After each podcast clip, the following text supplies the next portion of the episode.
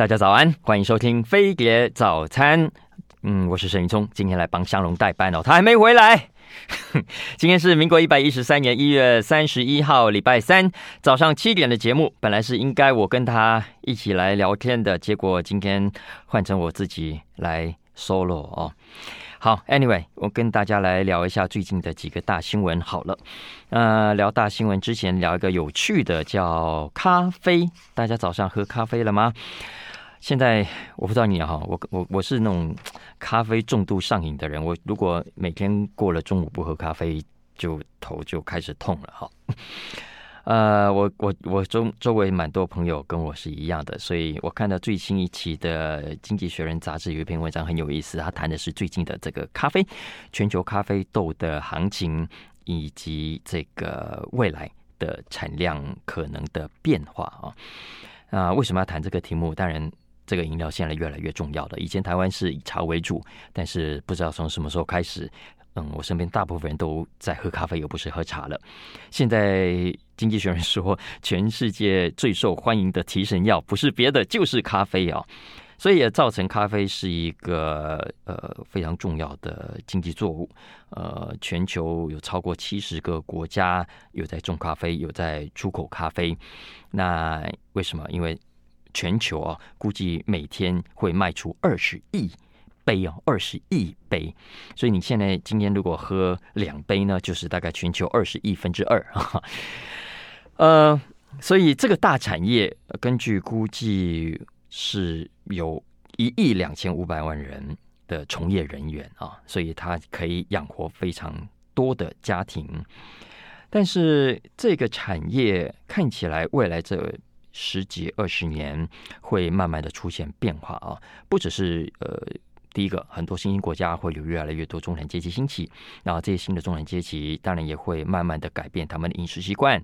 嗯，咖啡这种很西式的饮料，当然我觉得就像台湾走过的路一样啊，我觉得很多的嗯新兴国家的中产阶级会慢慢呃拥抱这样的习惯了。所以总体来说，咖啡的需求。应该只会更好，而不会有出现什么大的变化哦。除非哦，有什么医学报告说咖啡怎么样不好哦，但呃，目前看起来还没有任何这种迹象。所以在假设咖啡需求继续强烈的情况底下，那供给能不能支应呢？如果可以，当然没问题；如果不是的话，那恐怕大家就要对咖啡未来的价格有一点点新的理解了。那。对于这个趋势，科学家们是不是那么乐观的啊？为什么？当然就是因为全球暖化。呃，我们过去这几年来已经看到咖啡价格一下子高，一下子低，呃，起起伏伏非常的大。主要的原因就是因为几个大的产地哦的产量都受到了影响，因为气候的关系。那为什么这一集的《经济学人》会有这一篇文章？主要是因为最近有一篇新的 paper 发表。这篇 paper 发呃，主要是针对全球最大的咖啡产地，也就是巴西。根据这个研究哦，科学家认为，到了这个世纪底，我们现在是二零二四年嘛啊，也就是整个二零呃二零本世纪走完啊，巴西目前的咖啡园当中。最好的情况下会有百分之三十五种不出豆子，最严重的情况下会有四分之三都种不出豆子来啊！所以这个如果真的发生的话，虽然那是很遥远的几十年以后的事情，可是它是会慢慢发生的，除非气候暖化有什么样的大的改变。那不是只有巴西啊，我们看大部分的中南美洲国家啦，呃，非洲的国家。要么就出现了干旱，气温也更高；要么雨量也出现了过去所没有的一种变化啊。所以这个最新的 paper，它其实呼应了更早之前另一份也是很有名的研究，那是在二零一五年所发表的一份 paper，那是针对全球咖啡豆园呃的估计估算啊。那根据当时那个 paper 的估算，到本世纪底。全球可能会有四成到将近六成的咖啡园，因为气候暖化、气候变迁的关系，种不出咖啡豆来啊。所以这个，呃，我认为会是，如果你把咖啡当做一个长久要做的生意啊，也许你现在开了做了咖啡生意将来希望传给小孩，甚至传给孙子的话，我觉得这个是你应该去关注的的事情。当然，关于未来的这个气候暖化对很多农作物的影响讨论很多啊，不是只有咖啡豆啊，你看葡萄酒也是啊，很多的葡萄产地现在也出现新的变化。那这个变化当然有有好有坏，坏的当然就是指很多原本种得出来的地方现在种不出来了。但好消息是，有一些原本种不出来的。因为气候暖化了，气温上升了，没有以前那么冷了，诶，变得可以种葡萄了。以前不能种葡萄，现在可以种葡萄。以以前不能种咖啡了，现在变成可以种咖啡了。所以在咖啡产业当中，很多科学家也在研究，看看随着气候的暖化跟变迁，哪一些地方未来可以作为替代的咖啡豆产地。原有的咖啡园，在它渐渐收成不好之后。可以移到哪里去重新种植啊？我想这个是未来这几十年，我我觉得蛮蛮大的一个商机。如果你你愿意抛下嗯现有的这个既有的市场，而去想象一下未来的话，这个的确是一个可以尝试的方向哦。不过经济学人这个文章也有提醒，呃，可以去尝试，但不一定有那么好的机会。为什么？因为咖啡是很 很优秀的一种作品啊，呃，农作物啊，它其实蛮蛮难搞的。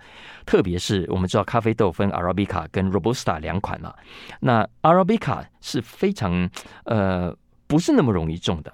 第一个呢，它有一个很重要的条件，就是它必须一整年的气温都维持在大概十八到二十三度 C 的范围之内，你这个收成才会好。呃，如果有一段时间是过冷的，或者是过热的。都会影响到收成。那现在很多的巴西也好，呃，肯亚也好，他们的气候哈，气温其实跟我们台湾现在的冬天一样。虽然过去这段时间很冷，可是你看马上一下子就变得很热。所以很多的咖啡现有的园，咖啡园的。年度气温都已经逼近了上限啊，那这个长期而言当然是不好的消息，因为它随时可能会出现过热，导致当年度的收成不好。呃，再加上传染病啦、虫害也会随着气温升高而更加的严重，所以这个是接下来要种咖啡豆的时候啊，呃，我觉得要要特别注意的现象。当然，Robusta 比较便宜嘛，啊，也比较好种，呃，比所以。所以，大家耐热度也比较高。可是，毕竟咖啡豆比较不香嘛，啊，所以很多人也不是那么喜欢。所以，从这个角度来看，呃，咖啡啊，我觉得短期内如果出现原物料价格的暴起暴跌，大家不要太意外啊。那其实同样的现象不是只有咖啡，其他的，嗯，你说可可啦，你说橄榄啦，呃，大家做橄榄油的橄榄啊，呃。或者大家每天都要吃的糖啊，有没有？价格也是同样出现的类似的状况啊。我我为什么特别提到糖？因为呃，去年啊，去年国际的谷类呃，之前因为俄乌战争嘛，不是什么玉米啊这些谷类，因为乌克兰的打仗的关系，所以价格都暴涨。可是到去年之后，呃，乌克兰这个事情让谷已经慢慢缓和了，所以谷价谷类的价格反而在向下修正，结果是糖价反而上涨。糖价反而上涨，所以造成的结果是，美国呃，它最新公布的通膨估计啊，他发现美国的糖果价格在二零二三年涨了将近一成，哈，涨了一将近一成。呃，原因当然也跟刚刚讲的咖啡豆是一样的，收成上受到了影响，因为全球有四大。糖的产地，甘蔗产地啊，地最大的是巴西，同样是巴西。那巴西呃，去年就遇到了暴雨，导致甘蔗的收成受到重创。另外三个重要的出口国，一个是亚洲的泰国，还有印度，再加上澳洲啊，其实也都因为出现了干旱，所以导致甘蔗欠收，最后呃推高了糖的价格。所以也就是说。啊，你看，现在喝一杯咖啡哈，代价是越来越高的。好，我们休息会儿，进下广告，我再来跟大家聊接下来这个礼拜的几个重要金融市场消息。大家早安，您现在收听的是飞碟早餐，我是沈云聪啊。今天香龙没来，今天的这个时段变成我一个人唱独角戏。呃，好，没关系，独角戏就独角戏，我就给他讲呀哈。那个来这个礼拜哦，金融市场当然很多的呃重大的消息，特别是美股，因为这个礼拜会是超级财报周。呃，七大门派哦，也就是带领过去这一年股价大涨的很多公司，都会在接下来这个礼拜公布它最新的财报。所以大家千万如果关心的话，关心美股的话，不要错过这个礼拜的几个重要的新闻。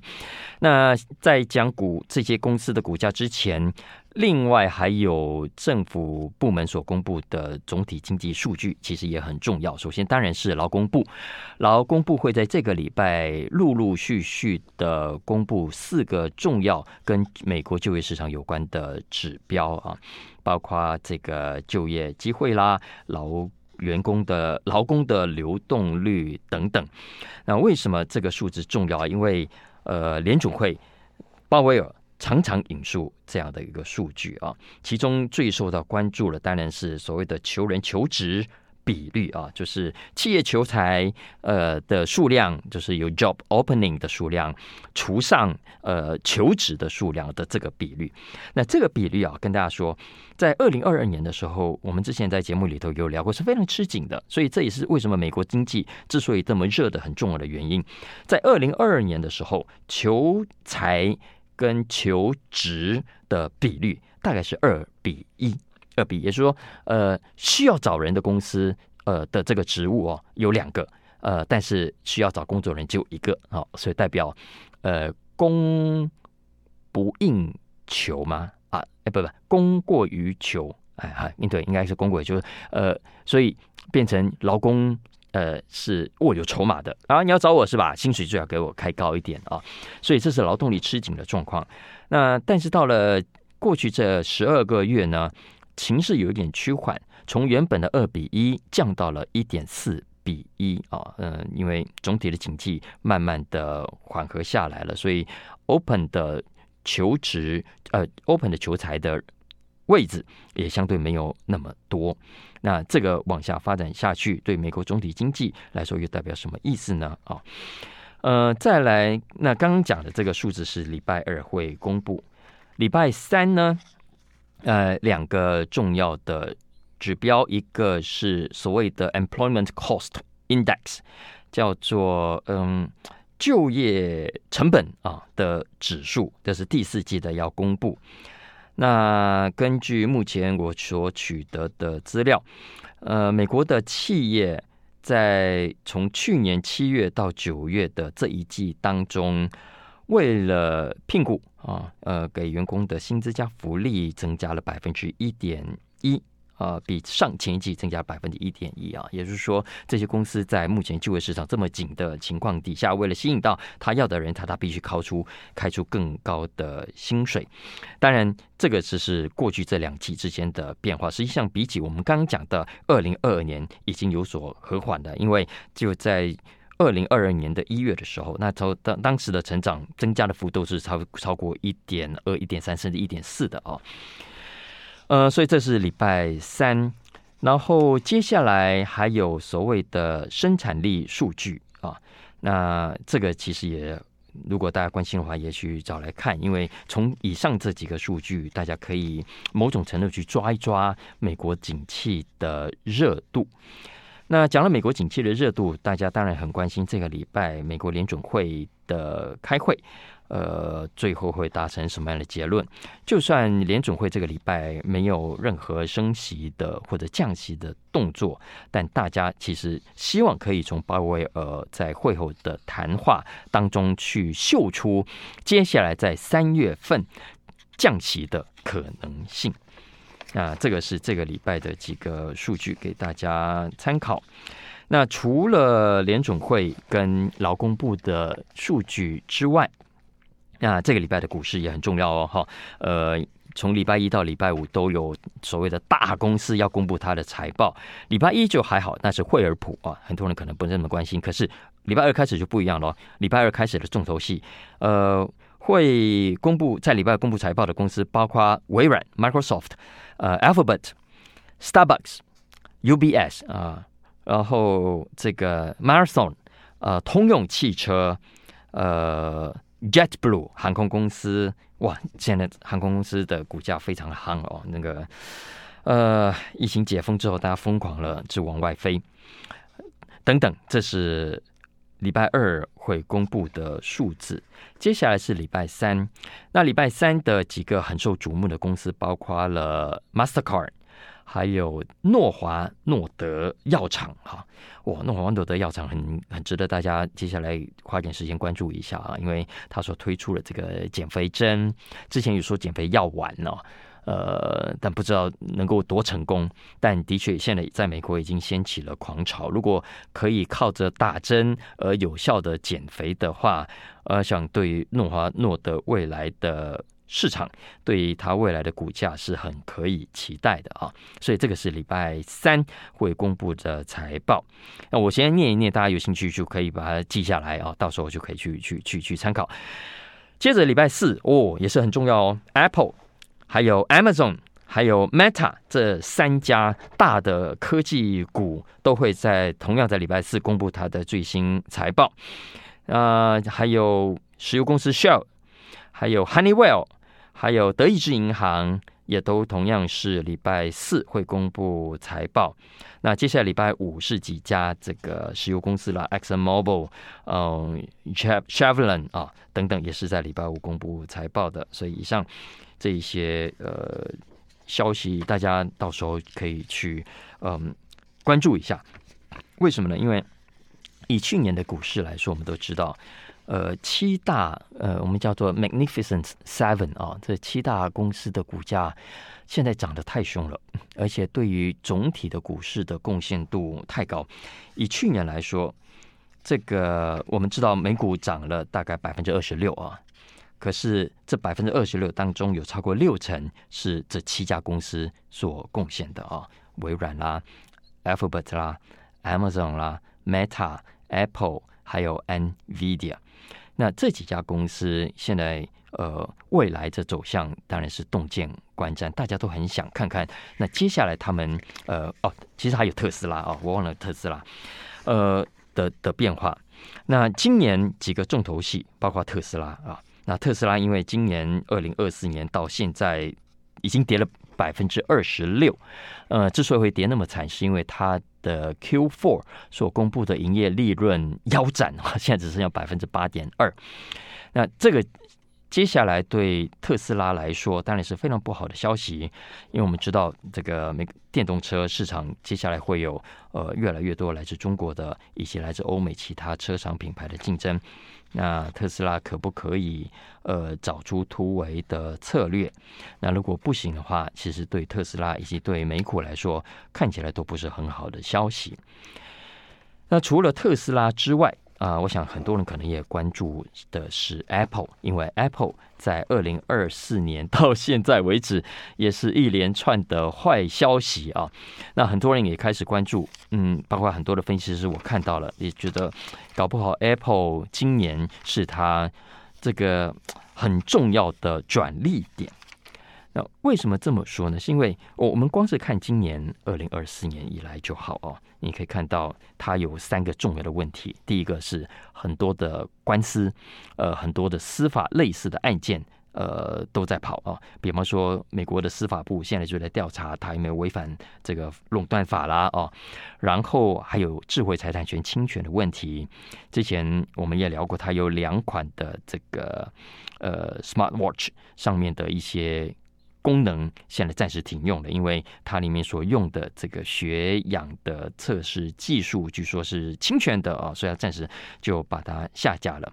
所以这是微软会遇到的，接下来政治上，不管是在美国和欧洲遇到的问题。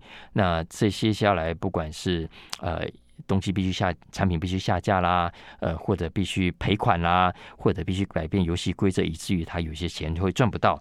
那这些其实都会影响到他接下来的获利能力，那进一步影响到股价的啊。所以这是第一个，大家可以观察 Apple 股价的时候看的重点。再来第二个部分，当然是地缘政治了。呃，美国接下来不管是川普赢还是拜登赢，看起来打中国的手都不会手软的。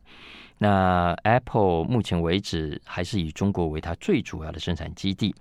虽然他很想赶快把一些部分的生产移到印度去，但这需要时间，所以短期之内，苹果一定必须很痛苦的去接受地缘政治的煎熬哦。一边怎么样去安抚政府，要他啊赶快撤出中国的这个要求；另一方面呢，要赶快在中国以外其他的地方呃培养出生产的能力。那这个培养的整个过程。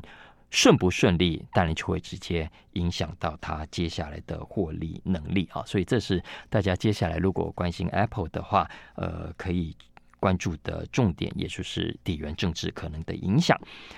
那第三个，我觉得也是很重要的。应该说更重要的就是它的基本商业模式了啊，因为我们知道 Apple 过去靠着卖 devices，靠着卖 iPhone 啦、卖笔电啦、卖电脑，呃，很受欢迎，而且品牌忠诚度非常的高。但这样的品牌忠诚度，这样的热潮，在未来还可以持续下去吗？这样的热度，品牌呃，消费者对它的喜爱度，呃，还可以。继续的维持这么高的程度吗？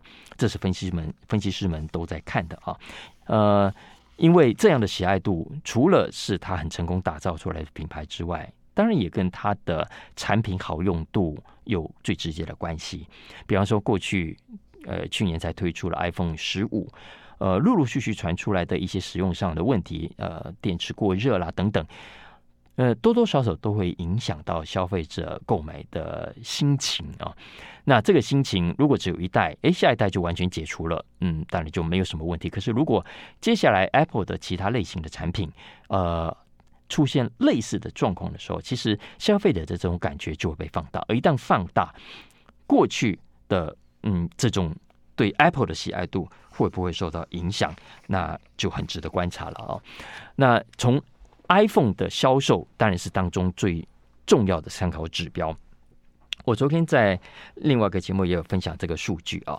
呃，以 iPhone 来说，我们知道 iPhone 是在二零一七年推出的嘛，在当年度啊，它卖了两亿一千七百万只，哦，吓死人的天文数字，对不对？然后后来当然越卖越好。可是呢，我们看看去年，也就是二零二三年的数字。iPhone 在全球的销量啊，只剩下了两亿，是两不能叫只剩下，是两亿两千万只。两亿万两千万只，当然还是很很吓死人、很让人流口水的一个业绩数字啊。可是要注意一个现象，就是呢，它已经跟当年二零一七年 iPhone 出来最热、最受欢迎、口碑最好的时候差不多了。所以会不会代表着 iPhone 现在某种程度的市场跟喜爱度都已经到某种程度的饱和了呢？啊，这个当然有待接下来它的产品力，呃，以及行销力来验证。可是这一定是一个很重要的参考指标。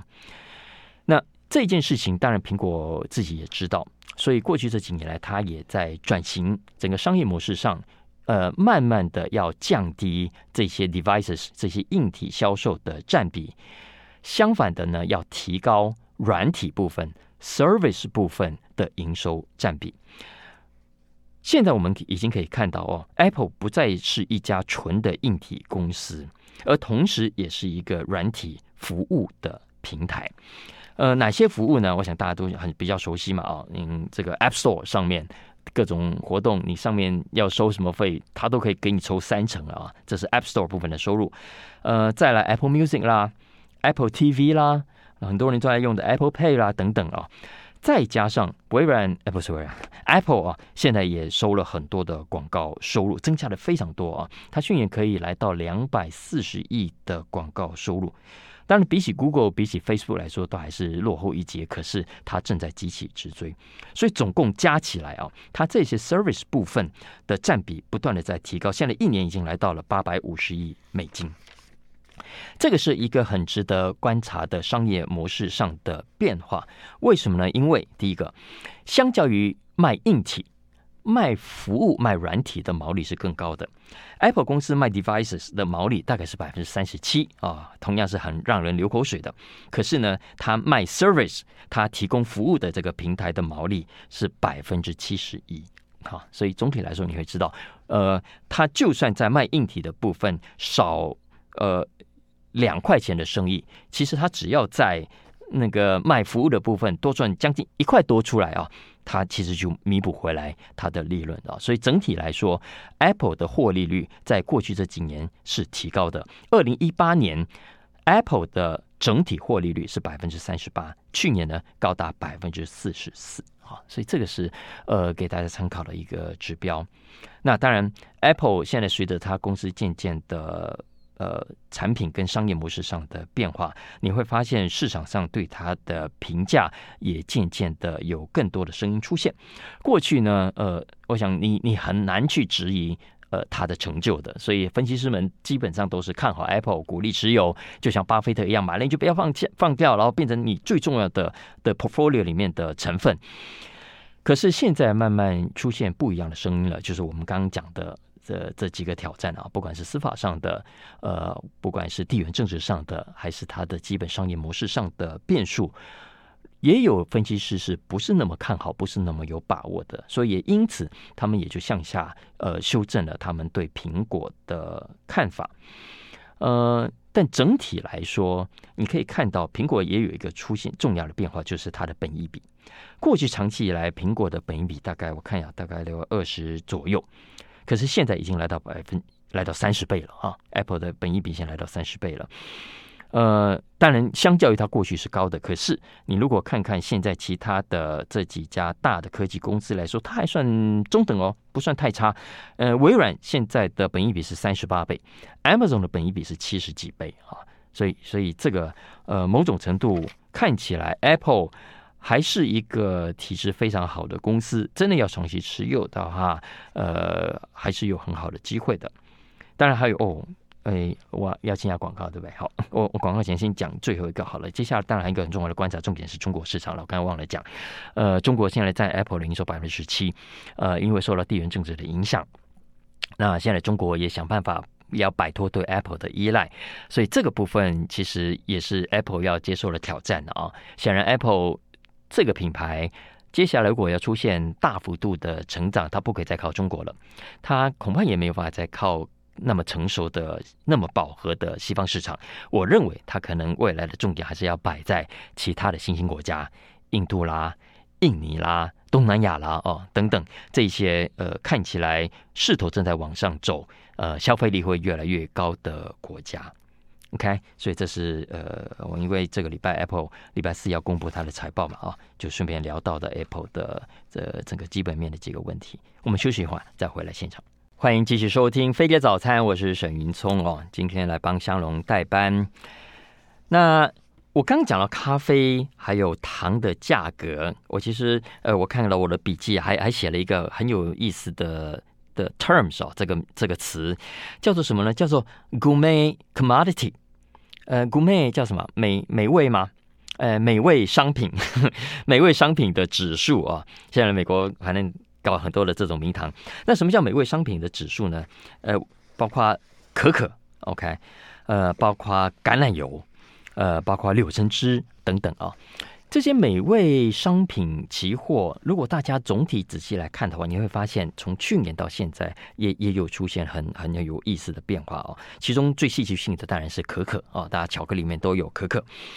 呃，可可的价格在过去十二个月涨了超过八成，超了超过八成哦。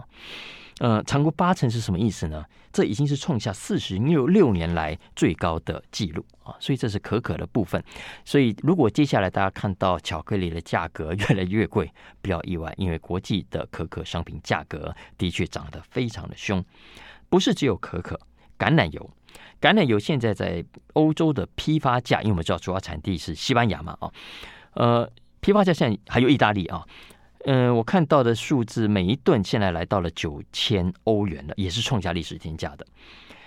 还有柳橙汁，柳橙汁，呃，现在美国纽约的柳橙汁期货一磅的行情超过三块了，三块了，这也是一年来涨了超过百分之五十的一个行情啊。所以这个其实给大家一个一个概念来参考，这个都跟刚刚讲的，呃，这个咖啡啦，呃，葡萄啦。受到气候变迁的影响所所所牵动的啊。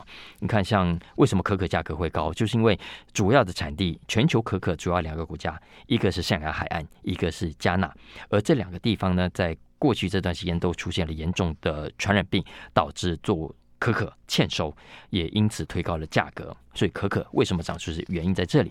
呃，橄榄油也是，橄榄油因为西班牙哦，西班牙的橄榄油出口量占全球的百分之五十，呃，也是受到气候暖化影响欠收。所以不是只有二零二三年欠收出口量大降，二零二二年也是创下史上最低的收成的。所以橄榄油的问题已经持续两年了。另外，像柳橙汁也是啊，柳橙汁，因为我们知道佛罗里达是全美最重要的产产地，大概占百分之十左右，它也是遇到飓风的风灾。所以现在很多人讲到气候暖化的时候，我还是觉得有些人是是很很 T K 的哈，都还是觉得啊，这事情跟他无关，不是那么重要，所以不是愿意很很认真的去理解这件事情对于呃商品市场对于。呃，现货市场以及终端产品的价格变化上的影响，呃呀，所以这个是关于商品未来价格的变化啊。另外，呃，讲到这个都要讲到中国，中国市场这几天当然呃消息也很多啊，包括恒大的事件，呃，被香港法院裁定了清盘。那现在因为裁定的是香港法院，所以分析师大家都在观望未来中国的部分呢会不会跟进？因为我们就知道恒大大概两千多亿的资产当中，大部分都是在中国大陆啊。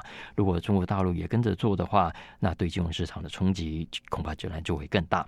然后我们看到中国的证监会在救市嘛啊，呃，想办法这个。希望可以让行情给起来，避免陆股再进一步的下跌。那这些虽然都是坏消息，可是我昨天在 Bloomberg 呃看到一篇文章很有意思啊。因为呢，美国的投资者现在看到，因为这些老投资都都很聪明的，你看到的坏消息在他们眼中都是好消息，所以看到陆股重挫的这么厉害，哎。会不会买一点到了呢？所以 Bloomberg 就有一篇文章，标题就直接叫“我应该买中国股票吗？”Should I buy China shares now？呃，大家可以去 Google 一下这篇文章，找来看他是怎么分析的啊。其实没有太深的道理啊，其实就是为入门者、为一般的散户提供一些基本的分析。那包括。呃，入股过去从二零二零年来的变化，因为你可以看到中国股市跟香港股市是过去全球股市当中看起来跌幅最惨的啊。光是这三年当中，呃，就蒸发了六兆三千亿美金的市值。那通常在这么坏的行情底下，往往可能就是新的买点的出现的啊，所以彭博就特别做了几篇文章给大家分析了一下，呃，入股跟港股的机会在哪里，以及它的风险又是什么？呃，我觉得简单讲一句话啊，因为时间的关系，入股的风险没有错，现在。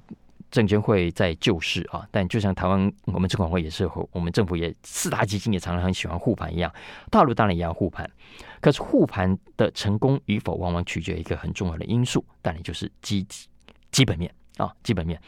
呃，但从基本面来看，彭博是认为了啊，大陆现在的状况其实并没有明显的改善。也说，在这个基本面情况没有改善的前提底下，你现在就想要跳进来，呃，是不是聪明的做法呢？不知道啊，因为很可能还有更大的雷没爆出来，当然可能没有哦。好，所以这个是关于中国的股市的部分。那如果大家关心，可以去找这一篇文章来看。看我们是不是时间到了啊？还有，那还有时间在。OK，好，那我再讲一个有趣的新闻啊。呃，也是蓬勃，因为我刚刚看了那篇新闻之后呢，哎，马上就跳出一个新闻，他说，呃，那是美国摩天大楼啊。通常我们讲到摩天大楼，它都会盖在哪里呢？盖在大城市嘛，在台湾会盖在哪里？但盖在台北或者盖在高雄，摩天大楼你大概很难看到它盖在什么宜兰。呃，盖在苗栗哦，这种比较呃刺激的人口规模不是那么大，商业活动不是那么蓬勃的城市。但是根据呃，我看到一个最新的报道是，美国有建商即将要盖一栋新的超高大楼，成为美国最高大楼。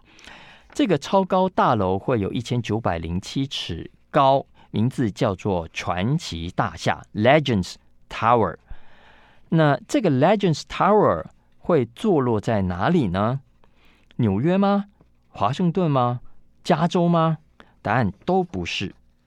这个规划中的摩天大楼即将落脚于奥克拉荷马州的 奥克拉荷马市 （Oklahoma City） 啊。很有趣，呃，为什么呢？为什么会落脚在这个人口只有七十万人的城市呢？要知道，如果用城市的规模大小来排名的话，这个全美国最大的城市，大家知道，呃，第一名是纽约，第三名是芝加哥，而全美十大最高的高楼就坐落在这两大城市当中。奥克拉玛是呃。Oklahoma City，它在全美的城市排行当中，其实只排到第二十大。第二十大，我刚刚讲七十万人啊，那为什么这个案子会跑到那里去？呃，这是一个很好的问题。但是我看到了啊，CNN 也有报道。呃，大家其实只有分析，只有报道，更是没有给答案，因为没有人知道，呃，建商到底看上了 Oklahoma City 的是哪一点呢？要把这个呃超高大楼盖到那里去。哎，要知道哦，超高大楼要盖，必须有几个重要的背景。第一个，它的商业活动必须够蓬勃，否则你看，呃，不管是纽约的帝国大厦也好，呃，世贸中心大楼也好，芝加哥的 Willis Tower 也好，主要呢都还是以办公 office 的需求为主。呃，但 Oklahoma City 只有这么少的人口，呃，它支撑得起这么大的高楼？这么多的办公空间吗？如果支撑不起来，它对当地的房地产市场又会带来什么样的影响呢？当然，我们看到目前的规划图当中，据说这个呃 Legends Tower 除了 office 之外，还会有一家旅馆，它会跟 Hyatt Hotel 合作，会有好几百间房间啊。那另外，呃，除了 office 之外，还规划了 apartments，呃，还规划了零售店，还规划了餐厅。但这个其实就跟我们一零一的规划概念也差不多呀。因为你除了办公大楼之外，你你也的确需要商场啊，你也的确需要有有卖吃的地方啊，等等。那、当然，你加上了 apartments，让人家可以住在更高的地方，我想也还是有卖点的。但整个城市的规模撑不撑得起来呢？更何况，另外一点是，大家不要忘记，现在因为 COVID 之后，美国有越来越多的公司选择 working from home，很多人根本不要办公室了，很多的企业的办公空间也在缩减。在这种情况底下，你还要呃花大钱盖一大栋超高大楼、摩天大楼，呃，又是为了什么呢？那、呃、这是大哉问啊！我觉得大家其实都在讨论当中，嗯、但无论如何哈，我觉得给大家，我刚好看的这个新闻，我觉得很呃很有意思啊。嗯，因为其实城市建设是这样子的，我们也也不能说啊，你必须已有看到了具体需求，然后 才来盖这个大楼。有时候是倒过来相反的啊。也许 Oklahoma City 呃想要做这个计划，建商们想要做这个计划，呃是想先创造，有了之后呢，也许它就会成为美国中西部一个。重要的观光景点，本来不会来的旅客都变成会来了，呃，本来不会来的企业都变成会来了，本来不会来的生意商机也因此就跟着来啊。其实很难讲的，你看，就像我们台北盖了一零一大楼，当初怎么会想到，哎，现在会变成年复一年，大家跨年都要去的一个地方呢？大家都要看的一个一个表演呢？啊，所以。Anyway，我我我常常看这种新闻，我是把它当做，诶一个一个想事情的起点啊。虽然这个超高大楼远在美国，跟我们没有什么太大的关系啊。呃，可是你倒倒倒过去想嘛，如果你是这个建商，你会怎么想？所以这个建商他到底是是？怎么想的？他看到了什么样的机会？诶，要知道盖这栋楼不是说盖就盖的哦。我这边看到了数字，据说呃，整个工程的预算高达十六亿美金。要投十六亿美金之前，你难道不用想清楚吗？所以想着他们也想过的啊，所以还是决定要盖。所以这是个很勇敢的赌注。那这个赌注背后的思考方式，可以值得我们这样思考呢？我觉得就当做大家平常没有事拿来聊聊天，呃，动一下脑的话题吧。OK，好，那今天哇，你看时间很快就到了哦。OK，那香龙好像过两天礼拜五就会回来现场了。OK，我们过两个礼拜过年后再见喽，拜拜。就爱点你 UFO